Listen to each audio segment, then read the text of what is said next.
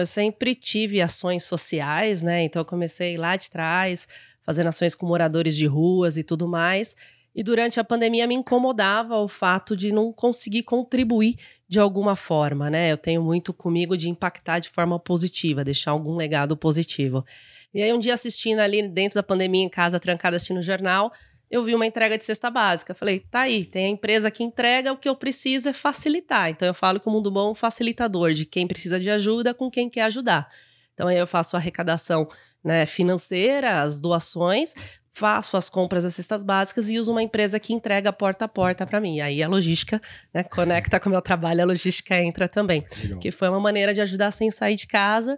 E aí já estamos três anos com o projeto e continuamos, e, e é um grande sucesso, assim.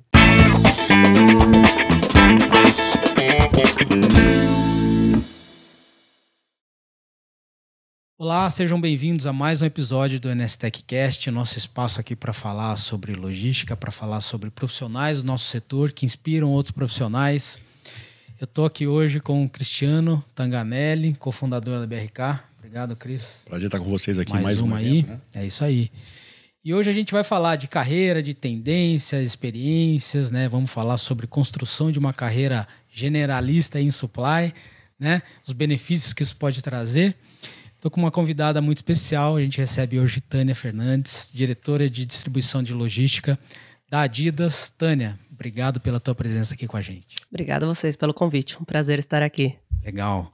Ô, Tânia, eu sempre peço para os nossos convidados aí começarem se apresentando em 20 segundos aí para o pessoal te conhecer melhor. Quem é a Tânia Fernandes?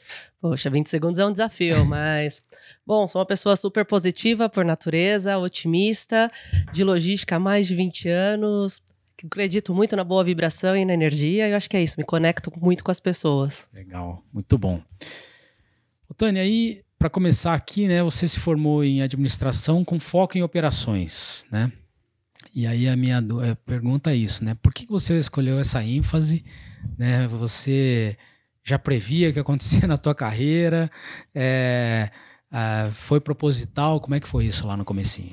Na verdade, é muito difícil você escolher carreira no Brasil, né? Você tem que tomar uma decisão ali com 17, 18 anos. E de fato não foi nada proposital, né? Tinha o meu pai falando: filha, você precisa fazer uma faculdade, tem que entrar agora, não pode esperar. E aí, né, aquela famosa, vamos escolher a administração, que é mais generalista. e aí, quando você entra na faculdade, que tinha várias ênfases, aí eu gostei mais de operações, acabei optando ali no, dentro do segundo para o terceiro ano da faculdade. Legal. Tânia, é, a gente vê muito na logística, né? Eu tenho muitos amigos, né? Eu trabalho nessa área há mais de 25 anos. Muito pessoal que veio da engenharia para a parte de processos, Sim. né? Dentro da cadeia logística. Como é que foi a sua adaptação de administração para entrar num processo, numa cadeia logística? De fato, a engenharia domina dentro da logística. Acho que todos os meus chefes foram engenheiros de formação. Uh, como eu comecei muito cedo, eu comecei ali em 2003 na área de comércio exterior e acaba que comércio exterior te dá essa flexibilidade, né? Então, como é uma área menos processual, ela é mais técnica de, de comércio exterior, acaba dando a vantagem de, de entrar nesse mundo. E aí, aos poucos, eu fui conhecendo um pouco os processos de CD, de transportes, planejamento, e fui adentrando nisso daí. Se arrependeu ou não? Não, não me arrependi. É um bichinho que pica a logística, né? Difícil. 24 horas no ar, né? É, o legal é que não tem rotina, né? Mas de fato também a gente tá sempre no problema. É difícil o pessoal reconhecer. Eu falo que depois que você aprende que a, o maior elogio da logística é o silêncio, você consegue gostar mais dela. Porque é isso, quando tudo vai bem, ninguém falou nada, você tá sendo super elogiado. Porque quando ela tá barulhenta, significa que a gente tá com um problema aí na área. Legal. Legal. Ô, Tânia, mas você começou super novinha, com 16 anos, você já fazia estágio na Pirelli, foi isso não? Exato, ali em 2000 existia aquele curso técnico, e eu fiz um curso técnico de administração, morava em Santo André, no Pentágono ali, e ali eu adentrei na Pirelli como estágio, na época em marketing, Fiquei dois anos trabalhando ali com uma marca que chama Novatec, que é de recaustagem de pneu, um segmento totalmente diferente. E depois ali migrei para ser uma terceira na área de meio ambiente fábrica. Aí comecei a entrar mais dentro da fábrica, aí começo a gostar mais de operações, porque andava bastante ali o processo fabril. E aí tive a oportunidade e ingressei de fato na logística em comércio exterior. Legal. Isso aí você fez estágio, enfim, foco em comércio exterior. É, E como é que aconteceu essa mudança efetivamente para o setor de logística? Foi lá também? Foi em outra empresa? Como é que foi isso? É, dentro da Pirelli eu fiquei 15 anos, então eu falo que ali eu passei por praticamente quase todas as funções da logística administrativa e planejamento, né? Então eu fiquei um tempo em comércio exterior, tinha muito contato com o PCP, o planejamento de controle de fábrica, e ali comecei a criar um vínculo com o time, tive a oportunidade de ir para PCP. Então ali começava a fazer planejamento de fábrica, olhar demanda com o time de vendas. Depois fui convidada a assumir o MRP, que é todo o planejamento de matéria-prima, aí fico alocado dentro da área de suprimentos, conheço mais um pouco do mundo de compras, de procurement e tudo mais. E aí tive a oportunidade de ir para a Nike como gerente de inventário. Então, na Pirelli eu percorri praticamente toda a cadeia. O que me faltava era a logística física, né? Que a gente fala de CD e transportes, que aí eu assumo isso no ano ali da pandemia, entre 2021 e 2022. Legal. Agora falando, né? Você foi para a Nike, mas é, hoje você está como diretor de distribuição e logística da Adidas e teve uma experiência anterior, né? Cinco anos na Nike. Como é que é fazer logística nesse segmento? Conta pra gente, assim, tem algum desafio especial? Como é que é? É interessante fazer logística nesse segmento porque a gente é uma empresa de futuros, né? Então, a Adidas hoje, por exemplo, ela faz a pré-venda nove, oito meses à frente. Então, hoje eu já sei nove meses para frente é a minha demanda. Porém, os clientes têm o percentual de cancelamento, isso muda conforme vai chegando perto da execução, né? E aí, cada lançamento, por exemplo, a gente está aí com Flamengo e São Paulo na final da Copa do Brasil, isso movimenta muito a logística. Nossa demanda Sim. de personalização de camisas de time aumenta muito, a nossa demanda de abastecer o time, né? O clube e também os consumidores que vão à busca dessa camisa pelo momento bom do time. Então, tem bastante esses picos, né? Então, grandes lançamentos, né? A gente tem o Bad Bunny, que é um dos patrocinadores da da marca, quando lança, isso causa um furor no mercado, então isso gera uma outra demanda, é uma entrega especial. Então a gente tem esses picos com uma certa frequência de acordo com os lançamentos ou o momento do esporte que a gente patrocina. Esse você vê que é o maior desafio, e assim, fico imaginando, né, que você falou de demanda. Não sei se isso também está dentro do teu, do teu setor ali, mas acho que planejar demanda deve ser uma coisa muito maluca, assim, né? Exato, não está dentro do meu setor, mas é desafiador, porque é isso, sempre está olhando oito meses para frente, a gente não está olhando a demanda no curto prazo. Então, você tem que entender o portfólio do novo sortimento que está vindo, quais as apostas da Dida global, ou seja, qual que é o, o asset que ela vai apostar, qual que é a franquia que vai apostar e tentar dimensionar isso, né? E dentro do mercado brasileiro fica mais difícil, né? Por exemplo, esse ano foi um ano super desafiador, está sendo um ano desafiador para o mercado de varejo, né? Então, o varejo esportivo também está sentindo muito essa demanda mais retraída. Então, o que fica mais difícil, e às vezes a gente tem que assumir risco, ou assumir um risco de inventário, ou assumir um risco de não compra para não gerar inventário, e aí essas discussões acontecem com frequência. É. Mas assim, você é diretamente afetada por isso, né? Então, assim, sei lá, agora que você falou do caso de São Paulo, tem uma demanda gigante, você tem que se adaptar a todo esse cenário aí. Isso é frequente para vocês? Isso já é já é o normal? Como é que você trata isso? Não, já, já é normal, mas a gente é impactado consideravelmente com uma certa frequência, e não só clubes, como esses dias surgiu uma demanda que tinha que atender a Anitta porque ela ia para os Estados Unidos. Então, essas pequenas demandas pipocam no dia a dia, é natural do nosso segmento. E a gente sofre também, por exemplo, nesse momento, com uma mudança de perfil, né? Então, eu estou com um perfil muito mais de pique, muito mais pulverizado do que de consolidação em caixa fechada. Então, isso também é uma dinâmica desse mercado dependendo para qual conta eu estou vendendo, eu mudo muito o perfil da minha operação. Mas é uma decisão da Adidas ir para os grandes sellers e fazer o e-commerce direto. E essa decisão estratégica que muda essa questão logística aí. Na verdade, dependendo da, do, do, cliente na ponta que puxa, né? Então, se você tem uma Netshoes, uma Centauro, eles puxam mais consolidados, porque eu abasteço direto o CD. Agora, quando eles não. Agora eles estão no momento de retração. Os pequenos que estão puxando mais volume. E aí eu atendo direto na loja, no porta a porta. Então, isso muda muito o meu perfil. Eu percebo que estão com lojas conceito agora. Sim. Então, às vezes, na frente de uma Centauro, no shopping, tem uma loja da Adidas vendendo, às vezes, as mesmas, às vezes, as peças, né? Então, aqui na Centauro tem uma logística específica, na loja própria de vocês tem uma outra logística. Exatamente. A gente que entrega, por exemplo, para nossas lojas próprias, né? Então a gente faz toda a entrega porta a porta, e no caso da Centauro, eu entrego no CD e a distribuição é dela mesmo. E aí ela que faz a execução de acordo com a estratégia dela. Legal. O Tânia, a nossa produção te perguntou aí, né, sobre facilidades e dificuldades do seu trabalho. E em ambas as respostas você citou pessoas, né? É, quando é que você percebeu aí na tua carreira que as, as pessoas tinham uma importância assim fundamental para as operações? Isso foi desde o começo? Isso aconteceu depois? Como é que como é que se trata isso?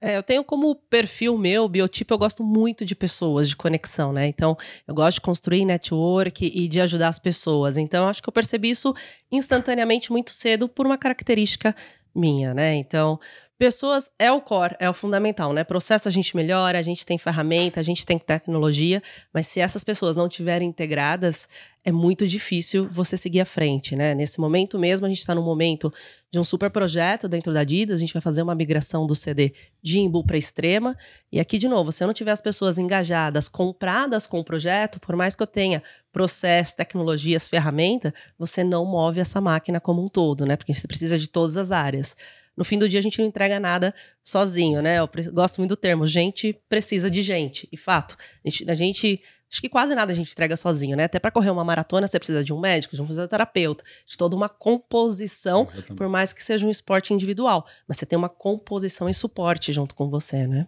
Tânia, qual é o grau de importância? Porque a NSTEC hoje ela está cada vez mais indo para uma questão de tecnologia, né? Uma plataforma de software que traz tecnologia e soluções para os clientes. Qual é o grau de importância que você dá ali, pessoas e sistemas? Se você pudesse colocar numa medição Eu acho aí. que fica muito pareio, assim, hoje logística sem tecnologia você não move, né? Eu acho que a grande prova é o Meli, ou seja, para ele fazer o que ele faz com a velocidade que ele faz, se ele não tiver uma tecnologia robusta por trás, por mais que ele tenha pessoas competentes, a coisa não acontece. Então, tecnologia é fundamental para qualquer evolução e processo daqui para frente, né? Até mesmo a Adidas agora a gente está indo com um processo com muito mais automação para dar né, agilidade, produtividade. E isso você precisa de uma tecnologia bem robusta por detrás. Ô, Tânia, agora você acha que é, os gestores, de forma geral, estão conscientes da importância que as pessoas têm nas operações? Como é que você vê isso? Olha, difícil essa, essa pergunta, você me complica. mas acho que melhorou muito, mas é natural que o negócio te consuma no dia a dia. Então, se você não tiver uma rotina, pausa para parar e falar, deixa eu falar de pessoas, a rotina te consome, porque é problema todo dia. É uma hora a não venda que não acontece, uma entrega que deu problema. Se você deixar isso, é natural a rotina te consumir. Então, é, você precisa parar e prestar muita atenção o tempo todo. E aí vai um pouco do perfil e característica de cada um. Acho que evoluiu, mas tem muita pista ainda para ganhar nesse sentido. Tá, legal. E sob outro ponto de vista, como é que você vê o nosso setor em relação à mão de obra? Assim, hoje, isso hoje para você é um problema? Assim, pessoas em, em todos os níveis das operações, né? É, e a capacitação que essas pessoas têm Hoje você tem uma dificuldade com isso? Como é que é?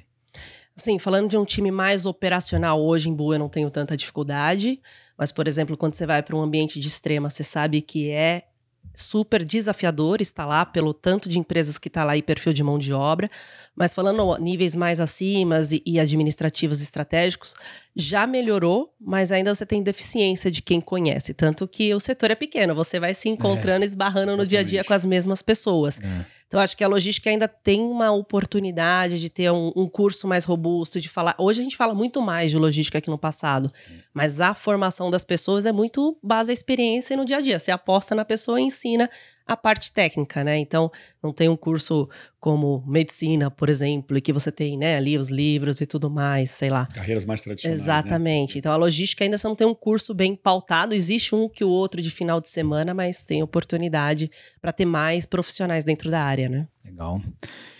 Bom, e para, enfim, você está falando muito de pessoas aqui, né? De quanto você se conecta com as pessoas e tudo mais. Eu fiquei sabendo que você tem uma atuação filantrópica, né? Num projeto Mundo Bom. Exato. Queria que você contasse mais desse projeto, o que, que, é isso? Bom, eu sempre tive ações sociais, né? Então eu comecei lá de trás, fazendo ações com moradores de ruas e tudo mais. E durante a pandemia me incomodava o fato de não conseguir contribuir de alguma forma, né? Eu tenho muito comigo de impactar de forma positiva, deixar algum legado positivo. E aí um dia assistindo ali dentro da pandemia em casa, trancada assistindo o jornal, eu vi uma entrega de cesta básica. Falei, tá aí, tem a empresa que entrega, o que eu preciso é facilitar. Então eu falo que o Mundo Bom é um facilitador de quem precisa de ajuda com quem quer ajudar. Então aí eu faço a arrecadação né, financeira, as doações, faço as compras das cestas básicas e uso uma empresa que entrega porta a porta para mim. Aí a logística né, conecta com o meu trabalho, a logística entra também. Legal. Que foi uma maneira de ajudar sem sair de casa. E aí já estamos três anos com o projeto e continuamos, e, e é um grande sucesso, assim. Você toca esse projeto? Como é que é? Eu toco esse projeto, e aí, óbvio, é, a demanda foi aumentando e foi ficando difícil dia a dia. Aí hoje eu tenho, digamos, um time, eu tenho duas amigas que me ajudam. A gente criou ali uma mini organização de como a gente se organiza. Cada um faz uma parte do processo e a gente vai tocando juntas. Ah, que legal. Bom, parabéns. Obrigada. E você participa desse contato pessoal com as pessoas que necessitam ali no dia a dia? A gente interage muito pelo Instagram, de fato eu não conheço as pessoas, mas às vezes elas mandam foto, mandam uma mensagem agradecendo, e ali a gente faz algumas pequenas é, interações, né? Legal. Mas um, não é corriqueiro. Quer é. divulgar o Instagram? Ou... Chama arroba Nosso Mundo Bom. E ali tá lá toda nossa arrecadação que a gente faz e toda a divulgação que a gente vai fazendo no dia a dia. Legal, quem, quem quiser ajudar também consegue ajudar. Quem quiser ajudar consegue. O Pix é, tá no meu e-mail, né? taniaf.hotmail.com. E aí a gente posta tudo e faz toda ali a, a divulgação dentro da página do Instagram. Legal. É, eu ia te perguntar se, se esse trabalho aí é, te ajuda de alguma forma na logística, mas foi o contrário, né? Você levou todo o teu conhecimento de logística para para desenvolver esse projeto, né? Foi isso. Exato, a logística acaba contribuindo, né? Você pensa como é, ainda mais numa pandemia, como ajudar sem sair de casa e aí você bota a experiência um pouco para pensar e, e fazer acontecer e aí acabou dando certo. É, muito legal. Tânia, agora fazendo uma retrospectiva, né? É, você disse que conseguiu construir uma carreira generalista em supply, né? É, e cita isso como uma vantagem. Por que, que você considera isso uma coisa positiva, né? Porque hoje a gente vê todo mundo assim, não, tem que ser especialista. E, e agora você está falando assim, não, é, falando de um generalista, né? Então, assim, como é que isso acaba sendo uma vantagem para você? É, no ponto de vista, eu acho que é uma vantagem que eu consigo participar, acho que de todas as conversas do negócio, claro, talvez não na extrema profundidade, mas hoje eu consigo falar de uma demanda, eu consigo falar de um planejamento de vendas, eu consigo ter uma essência de inventário e como uma coisa impacta uma coisa com a outra. Quando você se torna especialista, eu acho que a pessoa tem um pouco mais de dificuldade de entender a correlação do impacto. Ah, então eu fiz o meu, mas e daqui para frente? E você sendo mais generalista, você consegue correlacionar. Falar, ó, oh, pessoal, aqui não dá para seguir porque vai impactar lá na frente. Ou vão fazer por um caminho diferente para trazer menos impacto. Então, essa visão generalista para mim é positiva nesse sentido. Claro, vai da perspectiva e carreira de cada um. Eu sempre quis conhecer um pouquinho do todo do que muito de uma, de uma coisa só. Mas aí vai de cada um, eu acho que essas são as vantagens. Você acha que você acaba se tornando um profissional coringa, né? Então você consegue se adaptar em qualquer área, se for cuidar de um armazém, for cuidar de um last mile, uma parte de planejamento, você consegue se adaptar bem. Exato, eu acho que essa é, é a grande vantagem. A adaptabilidade à mudança ela, ela acontece de forma natural. Né? Então eu falo que minha carreira ela foi pautada a cada três anos, eu fui mudando de função, então isso exige que você se adapte às mudanças, né? Inclusive, eu chegar na logística física foi um pouco desse background ali. Ali na pandemia houve oportunidade da cadeira e acabo assumindo o CD e transporte, sem ter ainda a, a, a sólida experiência da logística física, mas sabendo um pouco como girava, e aí eu consigo adentrar esse mundo que deu a oportunidade hoje de estar na Adidas e liderando toda a movimentação de, do CD para extrema. É, e no final, enfim, imagino que você tenha na tua equipe especialistas né, Sem dúvida. de cada setores para te ajudarem também nas decisões. Sem dúvida, é super importante você ter o um especialista ali para te ajudar na profundidade e entender ali ó, os meandros técnicos para resolver algumas questões, né? É. Legal. Ô, Tânia, a gente sabe que, assim, você falou que, enfim, você teve experiências aí de três anos né, em várias empresas e você deve ter sentido que a logística ganhou destaque com o passar do tempo aí, né? É, tô dizendo assim, hoje parece-me que as empresas trazem a logística para o centro da mesa, isso como né, um assunto super relevante para todas as, as, companhias. Você sentiu isso durante os, os, anos? Você acha que houve um ponto de virada em algum momento? Como é que você viu isso? Só, só reforçando a pergunta dele, porque é uma coisa que eu sempre faço quando eu participo aqui. Hoje a logística é um diferencial comercial. Não sei se você concorda. Você entra no site da empresa de e-commerce A, B e C, E às vezes, a A, mesmo estando mais caro, você vai comprar porque você recebe no mesmo dia. A B é mais barata, mas é cinco dias úteis. Então, acho que a logística hoje se tornou um diferencial competitivo para as empresas. Não, sem dúvida, é notório. Eu que estou ali, estou há 20 anos nesse mundo, um pouco mais de 20 anos. A gente entrega a idade falando isso, né? Mas, enfim, um pouco mais de 20 anos, você percebe. Por exemplo, eu começo a logística na Pirelli que era um setor massacrante, do tipo reduzir custo, reduzir custo, reduzir custo. Mas não tinha a contrapartidas, vamos olhar o nível de serviço. Era sempre um olhar de custo, custo, custo. Acho que a logística vinha ganhando espaço e o grande fator de chave, virada de chave para mim, foi a pandemia, onde fecha todo o setor físico e você tem que oferecer algo no digital, no e-commerce, para alavancar, senão sua, sua empresa vai entrar ali em situação crítica, né? Então a pandemia faz essa virada de chave e mostra quanto a logística foi fundamental para acelerar e para manter o mercado abastecido. E hoje, sim, de fato, ela senta à mesa. A gente, inclusive, falou isso durante a logística do futuro. Ela senta à mesa como um fator de decisão e não só, né, tenho que aceitar tudo, vem a demanda como vier, eu vou fazer. Não, hoje a gente pontua as coisas e pondera. Não é só o drive custo, mas como a gente pondera muito qual nível de serviço eu quero dar para o meu consumidor. E aí você sabe que você tem que abrir mão, às vezes, dentro da balança do custo, né? Porque as coisas são antagônicas. E aí essa discussão acontece hoje de uma forma muito mais sólida do que no passado. Legal. E outro ponto é, como é que foi, assim, construir uma carreira no setor, né, você falou aí 20 anos, é, sendo mulher, num, né, enfim, eu sempre pergunto aqui para as nossas convidadas como é que foi isso, porque imagino que também é, algumas dificuldades você deve ter encontrado, né? É. Mas assim, como é que como é que tá isso hoje? Como é que foi? Enfim. Eu estou há 25 anos na área, sempre lidei com gestores de logística, que são meus contratantes, ou diretores de logística, e sempre foi um percentual muito pequeno, né? Eu diria que até menos de 10% cargos de gestão e, e diretoria. E hoje eu tenho visto isso aumentar bastante. Exato.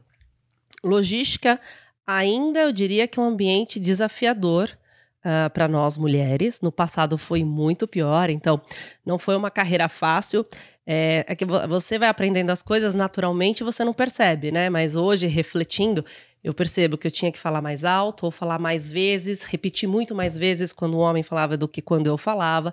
E hoje, muito na base da reflexão. Ali, quando você está imerso no dia a dia, você nem tá percebe que isso acontece. Né? E muito mais quando eu saio de um segmento que era essencialmente né, masculino, que é a Pirelli, e passo para uma empresa de varejo do esporte. Então, você começa a abrir o olho para isso e você fala: opa, eu estava inserida num ambiente onde eu tinha que falar um pouco mais forte. Hoje está muito melhor, tem muito mais mulheres em cargo de gestão. A Adidas mesmo hoje tem no seu portfólio como diretoria acima 40% mulheres, Nossa. o que é muito bacana e é uma empresa que olha isso como foco e é importante ver esse lado. E hoje a gente está com muito mais espaço. Acho ainda que tem muito espaço para mulheres na logística, mas a logística não é gourmet, né? Eu brinco que ela é raiz. Então, assim, você tem que trazer, entender como gostar disso, tem que gostar de andar uma operação, porque tem coisas que não mudam, né? Não vai ser como uma área de marketing, que é super atrativa. Mas acho que hoje a gente está conseguindo atrair mais mulheres, porque a gente tem mudado e tem muitas mulheres com voz ativa dentro da logística hoje em dia. Legal. Ô, Tânia, se você pudesse é, dar um conselho aí, né, para quem é, quer construir uma carreira na área e aí não estou falando de homem, mulher, não. Enfim, para qualquer pessoa que queira construir uma carreira na nossa área, o que você acha que é o mais importante? O que foi importante para você que você acha que outras pessoas poderiam aproveitar? Bom, eu acho que dentro da nossa área, qualquer outra, e puxando muito para um tema que a gente falou aqui, principalmente é network, né? Você precisa de conexões. Uma para te ajudar no, no, dia a dia do trabalho, porque você precisa de ajuda, mas também para te abrir visões do que a outra área faz, porque é muito difícil quando você inicia a carreira do que eu quero daqui 10 anos, porque você não conhece nada, você vai começar a conhecer cada setor. Então, você tendo uma rede de network que vai te trazendo insumos, te ajuda a direcionar para onde você quer a carreira, né? Supply chain logística, você tem muitas esferas, você pode ficar especialista em CD, você pode ficar especialista em planejamento, em comércio exterior. Então, é legal você ter um pouquinho ali de, de entender um pouquinho de cada área para saber onde seguir né? Obviamente, dedicação, energia, porque logística é desafiador, é, não tem rotina, então a pessoa tem que ter uma certa adaptabilidade à mudança, porque cada hora é um problema que acontece, cada hora é uma situação diferente e você tem que ir se adaptando para atender isso. Mas eu adoro logística, acho que né, dá para perceber, sou super feliz na, na cadeia de supply chain e acho que te abre uma perspectiva bastante grande sobre o negócio, assim. Legal. É, tem algum projeto que, em especial na tua carreira, é, foi, enfim, impactante para você, que você tem orgulho de ter feito? Você poderia contar aqui para gente? Bom, acho que eu tive na época na Pirelli, quando eu assumi o MRP, que é um sistema, uma plataforma, ele estava um pouco descrente, digamos assim, as pessoas não davam muito valor ao planejamento dele. E ali eu fiz um trabalho de construção e tive a oportunidade de viajar às fábricas da América Latina, tive a oportunidade de ir para a Itália e viramos benchmark no Brasil com toda a gestão construída, toda a cadência e governança que a gente construiu. Então é algo que realmente eu tenho orgulho de falar. A gente conseguiu virar a chave e mostrar, porque sistema é isso, é importante ter. Mas se as pessoas não souberem fazer né, a entrada e a saída de informação, os inputs, também ele não vai te ajudar. E aí você fala que o sistema não é bom e acaba tendo essa, é, né, esse ponto crítico. E acho que agora está sendo super especial na Adidas liderar hoje, que é o principal projeto da empresa, que é a mudança do CD. Então, nós estamos falando de um CD grande ali, de 45 mil metros quadrados dentro de Extrema. Estamos levando toda a nossa operação de B2B, B2C. Então, estamos falando de mais de 4 milhões de unidades de inventário. Então, está sendo bastante especial estar liderando e estar tá fazendo acontecer esse baita projeto. Tânia, aproveitando essa tua experiência internacional, eu costumo dizer que se você faz gerenciamento de risco e logística no Brasil, você faz em qualquer parte do mundo. Você concorda com isso? Pela tua experiência que você teve comparação com outros países? Não, super concordo. Eu falo que o Brasil não é para amadores, né? Esse país é desafiador pelo tamanho dele e por toda a criticidade que a gente tem, falando de gerenciamento de risco. Segurança é uma issue, né, aqui no Brasil, e a galera é bastante criativa no momento quando ela quer ali fazer alguma coisa com a carga, né? Então você tem histórias e histórias, e de fato, outros países não têm nem de perto né? o cenário. Você fala de uma operação de Manaus para São Paulo, né? Exato. Vai ficar cinco, seis dias no Rio Amazonas, depois mais cinco, seis dias no rodoviário. Exato. logística maluca, você não vê em outro lugar do mundo, né? Exato. E até é difícil você explicar por exemplo, pro, pro, pro gringo, né, pro estrangeiro, de como você faz essa dinâmica no Brasil. Porque para eles é isso, ele pega um trem, ele muda de país, ele cruzou o país, três, quatro horas ele tá em outro país. E três, quatro horas a gente, a gente não saiu nem de 12, São Paulo, né? então, 10, 12 assim. dias tá saindo de Manaus para entregar a carga. Exato. Aí você fala, você precisa ser mais rápido. Fala, é impossível, tem que ter a balsa. Aí a balsa lá dá, dá problema, você não consegue sair porque choveu muito. E para você explicar toda essa então. dinâmica não é fácil, mas e aí você estava falando, vocês fazem B2C também lá. Aham. Uhum.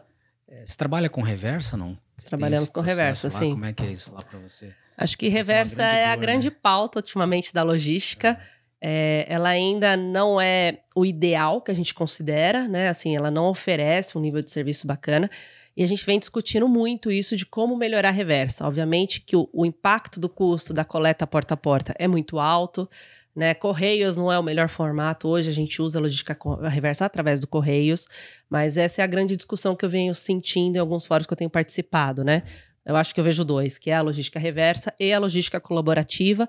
Acho que a gente começa a se abrir de como se unir, principalmente para otimizar ali os custos e, e usar as malhas em conjunto, né? É a colaborativa eu acho muito legal, assim. Apesar de eu não estar nas operações, para mim é fácil, né? Falar, ah, tem que fazer colaborativa. É que assim, é. tem muita questão da competitividade das empresas. Sim. Mas quando a empresa entende que não vai ser na logística a competitividade ali naquele momento, né? Principalmente na operação reversa, acho que faz todo sentido, né? Exatamente. Como eu falei, na entrega direta é um diferencial competitivo.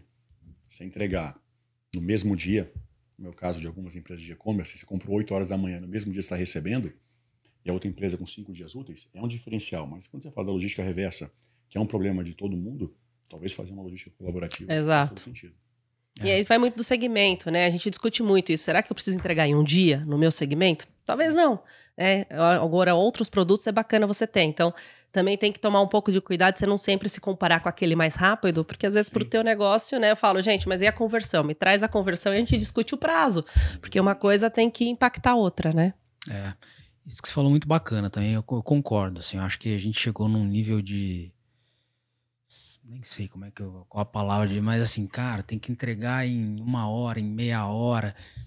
Assim, acho que a pergunta é essa, né? Será que faz sentido? Porque, ok, pô, eu tô comprando um remédio que eu preciso cara, Isso. tomar. Pô, então tá, em uma hora, preciso mesmo. Agora, vou comprar um tênis. Ah, preciso de uma hora? Não, precisa Uma me entregar em dois dias, treinar. né? Eu não posso É. esperar dois, três dias. Vocês conseguem fazer esses estudos lá para fazer essas A decisões? gente tem aprofundado esses estudos.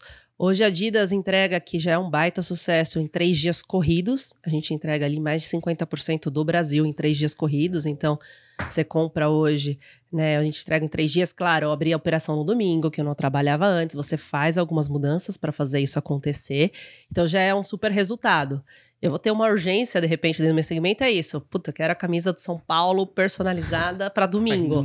E ali a gente tem um frete né, que a gente oferece de forma paga, super expresso, para que ele possa, o consumidor, ter acesso a isso, né? Então, se ele está com urgência, então ele, ele paga ali o preço que a gente estipula. Então, mas a gente vem discutindo muito isso. Será que eu quero ser tão rápido quanto?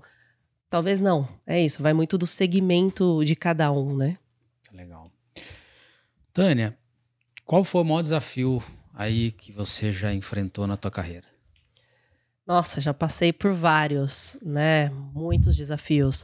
Acho que, bom, na Pirelli eu passei por dois incêndios e a gente não parou nenhuma planta produtiva e fizemos uma baita logística de remanejar entre fábricas e rodar caminhão à noite, enfim, de como montar toda essa logística para manter os abastecimentos das fábricas. Então, foi um baita desafio ali na época. Ah, na Nike, cheguei num momento crítico de gerenciamento de inventário. Quão é difícil você discutir com uma marca esportiva que o inventário precisa se manter saudável, que ele muito alto também é prejudicial quanto ele muito baixo. Né? E ali, depois da Copa do Mundo de 2014, a Nike enfrentou um problema de, de inventário que eu cheguei ali para junto com o time para a gente buscar soluções. Então foi um baita desafio não só trabalhar na redução, mas dizer que dá para a gente manter um mercado, né, um inventário saudável e atender o mercado da é mesma nesse forma, equilíbrio? né? Eu acho que inventário muito alto é maravilhoso, mas ele gera um custo de armazenagem. E também baixo falta produto para o cliente. Como é que você chegou nesse equilíbrio? Exato. É, e não só gera custo de armazenagem, né? Empresas que têm ações mo- move o ponteiro das ações, né? Que, que são. O inventário é um dos pilares das ações da empresa. Então, ele muito alto, eu derrubo as ações. Ah, foram muitas discussões, né? A gente chegou num ponderado na época de mais ou menos entre 90 a 100 dias de inventário, que seria o ideal entre trânsito e físico, para gerar. Só que aí você vai olhando um pouco, né? O que a gente chama um pouco das franquias. Então, ah, esse tênis talvez seja legal ter um inventário mais alto. Vamos apostar. É uma aposta, legal. Aumenta o estoque desse, reduz daquele. Ah, começamos a entender a malha do que era local do que era importado. O local, de repente, dá para manter um pouco mais baixo porque a fábrica está perto, o importado nem tanto. Então foram muitas discussões nesse sentido para ponderar o tamanho do E estoque. para chegar nesse, nesse, nessa perfeição, vocês usaram muito software ou não? Ou foi muito estudo? Foi muito mais estudo. Na época não tinha tanto software, isso era 2015, né? Tinha o ERP, o SAP e a equipe de planejamento em si com, com o que ela via daqui para frente, né? Ou seja, o que, que eram as apostas, como que entendia o cenário, como que estava a demanda para frente, né? Olhar a demanda para frente é muito importante você dimensionar Sim. teu estoque, né? Então a gente olhava muito nesse sentido. Não existiam ainda essas machine learning, BI. Não. Era muito começo. Tinha. Era, é, tinha o. Eu não vou me lembrar o nome do da Nike, tinha um BI, mas não era É. Power BI, que hoje Ah. é muito fácil criar um dash com Power Sim, BI, né? Facilitou exatamente. muito a vida. É. Mas machine learning, acho que a gente tá falando muito Sim. mais agora de inteligência É, artificial. agora, sim. As empresas de 2015. hoje, elas vivem em cima disso, né? 2015, 2016, a gente não falava É, disso. É, mas assim, aquela, até aquela minha pergunta do começo foi muito nisso, porque imagina, cara, imagina, assim, uma loucura, porque você patrocina, né, principalmente essas marcas, você patrocina um time, um, um esportista, cara, esse cara pode estourar, Sim. e aí, como é que você planeja essa demanda? É um período de Olimpíada, é uma Copa do Mundo, é uma final de um. Não, mas, que cê- mas assim, você não tem como saber se o time, putz, o time Não. vai chegar na final, cara, se ele chegar, Muito difícil. Por Né? exemplo, você vê o Messi foi para os Estados Unidos explodiu de vender a camisa lá. Mas Então, como que você dimensiona é, essa demanda, então. né? Por mais que ele tá em alta, enfim, depois da Copa do Mundo, é muito difícil você dimensionar, porque é uma demanda que você não consegue, né? Mas o importante é ponderar. Por isso que muito dessas marcas, como Adidas, às vezes vale mais gerar o desejo. Né? Nem sempre a estratégia é atender 100% do mercado. Porque você quer esse consumidor com desejo o tempo inteiro dessa marca, né? Então, também tem essas alavancas. ah, não é só nos picos, né? Exato. Daí, quando você trabalha no marketing para gerar o desejo, Não importa se é no D mais um ou no D mais cinco, ou no D mais É, exato. Ele vai comprar ou vai, Vai ficar na comprar. fila na loja física, ele vai dar um Exatamente. jeito é legal. de, de consumir esse, esse É o produto. caso, acho que, do, do iPhone, né? Você está concorrente da Adidas, mas é o caso do iPhone. É um Exato. desejo que a pessoa tem, ela fica esperando agora o 15 para sair o 15 ela comprar. Se você for ver tecnicamente, não vai mudar muito do 14. Exato. Mas é um desejo que a pessoa tem de comprar aquele Como produto. a marca gera esse desejo, exatamente. Muito legal. Ô, Tani, conta pra gente, quais são teus planos aí pro futuro? Difícil de, de mencionar, mas eu cheguei na Adidas, eu tenho seis meses. Ah, faz Então, pouquinho tempo que você tá lá, né? Olhando ali para o curto e médio prazo, é entregar esse projeto com sucesso, né? De uma forma bem executada, enfim, fazer a construção, porque não é fácil, vai movimentar e gerar instabilidade. E aí depois ver quais os próximos planos, né? Existe um desejo de carreira internacional, entender quais as possibilidades lá dentro, mas hoje muito focada ali em 2024, 2025, botar esse CD para rodar com excelência, que é o que a gente está perseguindo. Uma pergunta sem entrar em questões políticas. Esse teu desejo de uma carreira internacional tem a ver com a situação hoje política, econômica do Brasil ou sempre foi um desejo teu? Não, sempre foi um desejo, nunca aconteceu, mas muito para alavancar a carreira, né? A gente sabe que uma passagem internacional, ela é importante. Acho que dentro da minha carreira eu sou uma das poucas que tô eh, na Adidas como diretora sem ter uma passagem internacional, até acho que é um- uma coisa curiosa, porque em geral todo mundo já teve de certa forma. E eu acabei só tendo intercâmbios, pouco tempo, eu não tive uma vivência. Então, é mais o desejo pela vivência. Eu amo o Brasil, na verdade, não sairia daqui, mas entendo que talvez no médio e longo prazo para a carreira vai ser importante. Legal. Ô, Tani, eu queria pedir aí pra você deixar uma pergunta para o nosso próximo convidado. O que, que você gostaria de perguntar? Boa, eu acho que conectando um pouco o nosso bate-papo, onde a gente fala que a logística, né, tem um lugar à mesa agora, que ela é super estratégica. Então, qual que é o modelo do futuro e qual é a aposta dessa logística colaborativa, seja para reversa, mas seja também para distribuição e expedição, né? Porque acho que isso é um fator que pode trazer aí saves consideráveis na linha de frete, que é pesado para todas as empresas, e de como a gente pode alavancar isso de uma forma mais rápida. Boa. Legal. Ah, perguntinha também desafiadora aí, né? Mas tá bom. Mas tem muito dinheiro na mesa, né? Tem muito dinheiro na mesa, No né? princípio que 40% dos caminhões rodam vazio Exato. dentro deles. E que em média de 50%, 60% do nosso custo logístico é transporte. Tem um universo Tem gigantesco. muito universo gigantesco aí para trazer oportunidade para todo mundo. Isso aí. Tá bom. Tânia, vamos para um quadro final nosso aqui. Boa. Bate-bola. Pode ficar muito à vontade de responder como você quiser, tá? Vamos lá. Inovar ou renovar? Inovar. Conhecimento ou experiência? Um misto dos dois, mas experiência. Concordo. Terceirizar ou primarizar a logística? Essa é difícil. eu tô com uma logística primarizada e estou É. indo para uma terceirizada. É, eu gosto muito da terceirizada, principalmente para alguns segmentos de marca. Por exemplo, a Adidas, nosso forte é marca. Nosso forte não é supply, apesar de a gente ter um time robusto e competente. Então a gente tem que entender o nosso core e onde a gente é bom. Então, terceirizar hoje, para mim, é a melhor opção. Talvez a inteligência fica na mão de vocês Exato. e esse processo mais mecanizado na mão do No- terceiro. exato. Boa. E, S ou G? Ai, que difícil é essa. Mas acho que É, meu maior obstáculo como profissional é o quê? acho que é manter as pessoas engajadas cada vez mais, como ela acreditar dentro do processo, principalmente um processo de mudança como você passa, que eu estou passando, de trazer elas para o jogo, e entender que é uma melhor opção fazer essa mudança, ou seja, motivar e engajar é sempre desafio. Eu acho que para mim é o maior obstáculo.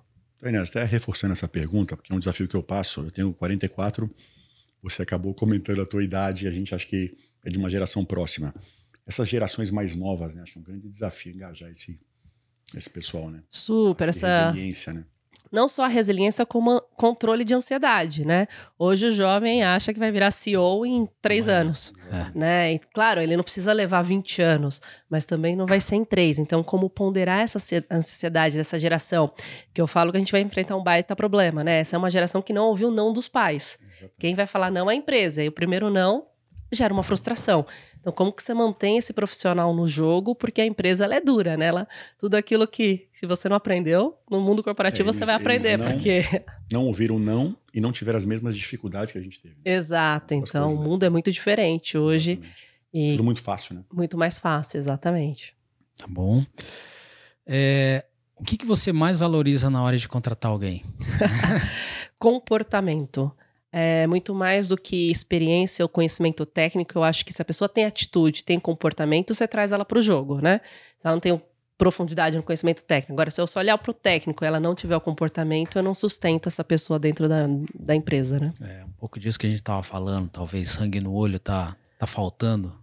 É, sangue no olho, energia, eu acho que tratar com respeito. Inteligência vezes, emocional. Inteligência né? emocional. Às vezes as pessoas chegam num tom acima na empresa, isso gera um, um, né, um dissabor, gera um desconforto, não é bacana. Então eu falo, olha pela, sempre pelo comportamento, né? Eu sou conectada muito com a energia. Então, aquela pessoa que já chega meio mais calma, eu falo, hum, tá, sente, né? acho que, que não vai dar muito, porque eu sou rolar. acelerada, se a pessoa não conectar, a gente não vai rolar aqui. Mas eu, eu olho muito pro comportamento. Tá legal. Tem algum profissional que te inspira? Bom, acho que tem vários profissionais que me inspiram, mas hoje estou muito feliz, foi uma grata surpresa. Trabalho com o André Biancardini e tem sido muito bom trabalhar com ele, a linha de raciocínio dele, a forma de pensar e a liberdade que ele me dá. Ou seja, a gente criou uma sintonia, uma parceria bem bacana em pouco tempo. Estou seis meses que eu conheço ele e ele me inspira bastante. Tânia, tem algum profissional que não é do nosso segmento, no esporte, na política, na... que te inspira também, não? Bom, eu tenho um profissional que me inspira uma vida inteira, que é o meu pai. Legal. E, e aprendi muito com ele. Então, meu pai sempre foi aquela pessoa. E eu- hoje eu vejo o legado dele, de quantos ex-colaboradores né, se referenciam a ele e, e têm ele como referência. E, de fato, a maneira como ele fazia a gestão das pessoas, de como ele cuidava das pessoas, é algo que ficou para mim e me espelho muito nele. Apesar dele estar aposentado, eu me espelho em toda a carreira dele. Muito legal. Tânia, qual é o maior déficit do setor de logística no Brasil atualmente? Eu acho que é um pouco o que a gente falou. Ainda falta uma formação mais parruda para você ter esse profissional um pouco mais nivelado. Né? A gente vai trazendo o profissional e ele vai aprendendo no dia a dia. Talvez se a gente tivesse alguma coisa mais formal, um pouquinho mais padrão, ajudaria a ter, chegar com um pouco mais de conhecimento, né? Acho que a logística ainda enfrenta um pouco, de novo, a gente aposta sempre nos mesmos, você acaba sempre rodeado das mesmas pessoas, porque ainda o mercado não está, os profissionais ainda não estão amplamente com conhecimento técnico da área, né? Legal. E como é que você vê a logística brasileira daqui 10 anos? Puta, difícil essa, né? Porque esse Brasil é difícil. Isso depende de questões políticas, né, cara? Não só questões políticas, mas o tamanho desse país é muito complexo, né? Mas eu espero que a gente esteja muito mais ágeis. Eu espero que a gente possa estar usando um drone sem medo dele estar sendo, né, baixado de alguma forma. Mas eu espero que a gente possa avançar com tecnologia e com outras maneiras de entrega, né? Porém, isso tem um custo considerável. Eu acho que hoje, por exemplo, o avião já não é uma coisa tão impossível. Impossível. Então a gente já vem usando avião para entregar e que bacana, já melhorou né? muito, né? Como é que a gente pode ter veículos menores, de repente, para fazer entregas mais segmentadas do que sair com um caminhão consolidado? Então, eu acho que espero ter ainda uma logística mais ágil, apesar dos nossos todos os desafios políticos, de, de estrutura, de espaço territorial e tudo mais, né? Legal. Tânia, muito obrigado pela tua presença. Foi muito bom te conhecer, conhecer um pouco mais sobre você, sobre tuas experiências. Parabéns pela carreira que você está construindo aí, né? Tem muita Obrigada. coisa a fazer. Espero que você possa fazer alguma coisa internacionalmente também aí, que é o teu desejo. Então, muito sucesso. Obrigado por estar aqui. Cristiano, valeu Eu aí. agradeço mais, uma Mais uma. vez, também um prazer te conhecer. É, assim, ficou faltando a minha regata de treino, né? Mas eu vou, depois eu te faço uma visita lá. Exato. Mas muito legal. E fica o convite também para conhecer a BRK. Boa. Eu acho que essa troca de experiência eu acho bem válida. Não, com certeza. Obrigado vocês pelo convite. Um prazer estar aqui. Um prazer falar sobre logística e, enfim, muito obrigada pela oportunidade. Obrigado a você. Com certeza você vai inspirar muitas mulheres aí que estão entrando no nosso setor. Né? Acho que isso é super importante também. Mas é isso. Para quem está nos acompanhando aí, obrigado. E a gente espera todo mundo num próximo episódio. Valeu.